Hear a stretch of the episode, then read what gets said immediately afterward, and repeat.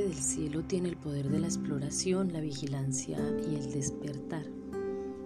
Y este despertar nos habla de autodeterminación.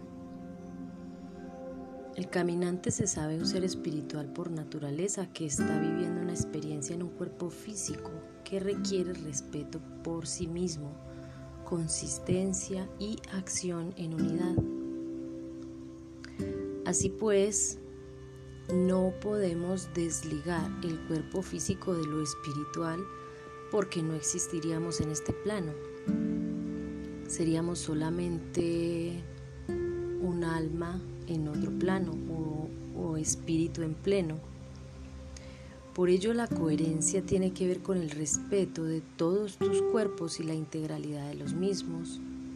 Estar en salud, alimentarte sano, alimentar tu mente con lecturas o información valiosa, trabajar tu cuerpo energético sabiendo cuando pierdes o inviertes energía en cada acción y preguntándote a diario cómo me siento para darte cuenta de tu emoción.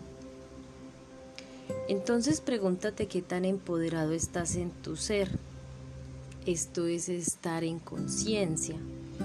La autodeterminación llama al corte del cordón umbilical energético con mamá y papá para entrar en tu mayoría de edad espiritual y además el corte con el mundo.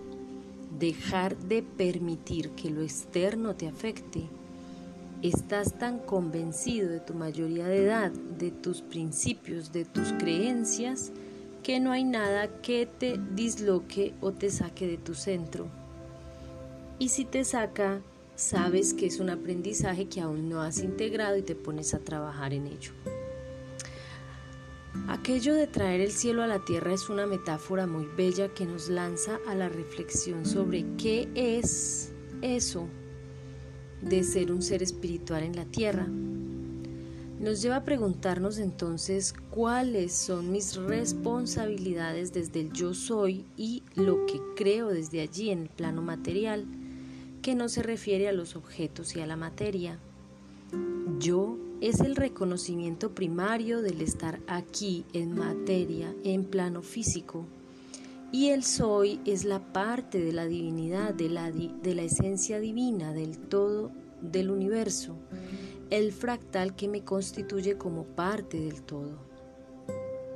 Eso es estar en presencia, momento a momento, cada instante que pasa, no distraerte de lo que corresponde para ti, darte cuenta de y en cada momento. Y esto implica la responsabilidad que conlleva actuar en coherencia en todos los ámbitos de tu vida y de estar en conciencia del yo soy en este plano. Estar convencido del soplo de vida del Espíritu que mora en todo en ti y en mí, y que además actúa en consonancia con lo que somos y creamos constantemente.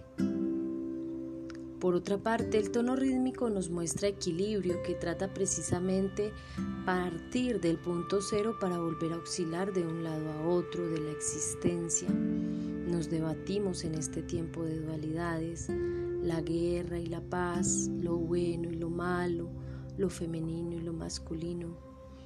Pues eso es la vida en este plano, eso es la existencia, experienciarte en ambos lados de la balanza sin definirte en ninguno, pues somos tanto el uno como el otro y las experiencias en este plano dimensional, en este plano 3D, están dadas para que aprendas de ambas.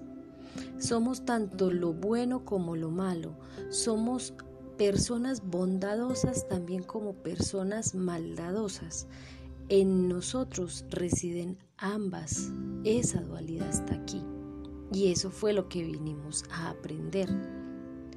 Pero el caminante del cielo siempre te vuelve a recordar que estarás en vigilancia, atento a lo que acontece siempre en tu devenir, explorando nuevos lugares en ti y nuevas formas de ser cuando sabes que has cambiado y te has transformado, te ves en nuevos horizontes de ese ser y por ende nuevos estados para explorar.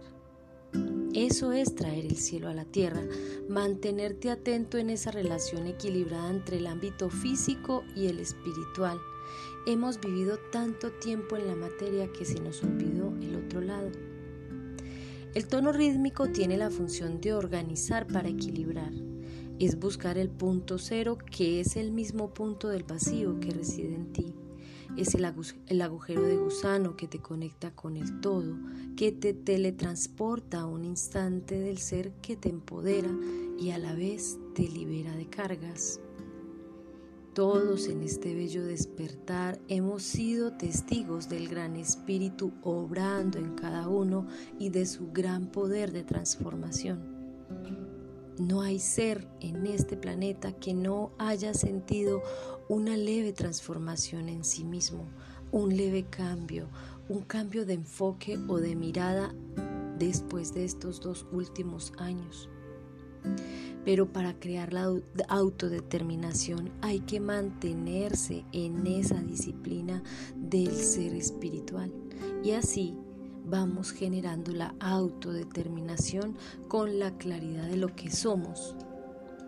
Ya liberados de tantas cargas mundanas, podemos iniciar nuestra labor en la escucha y co-creación de un mundo o de un nuevo rumbo para todos.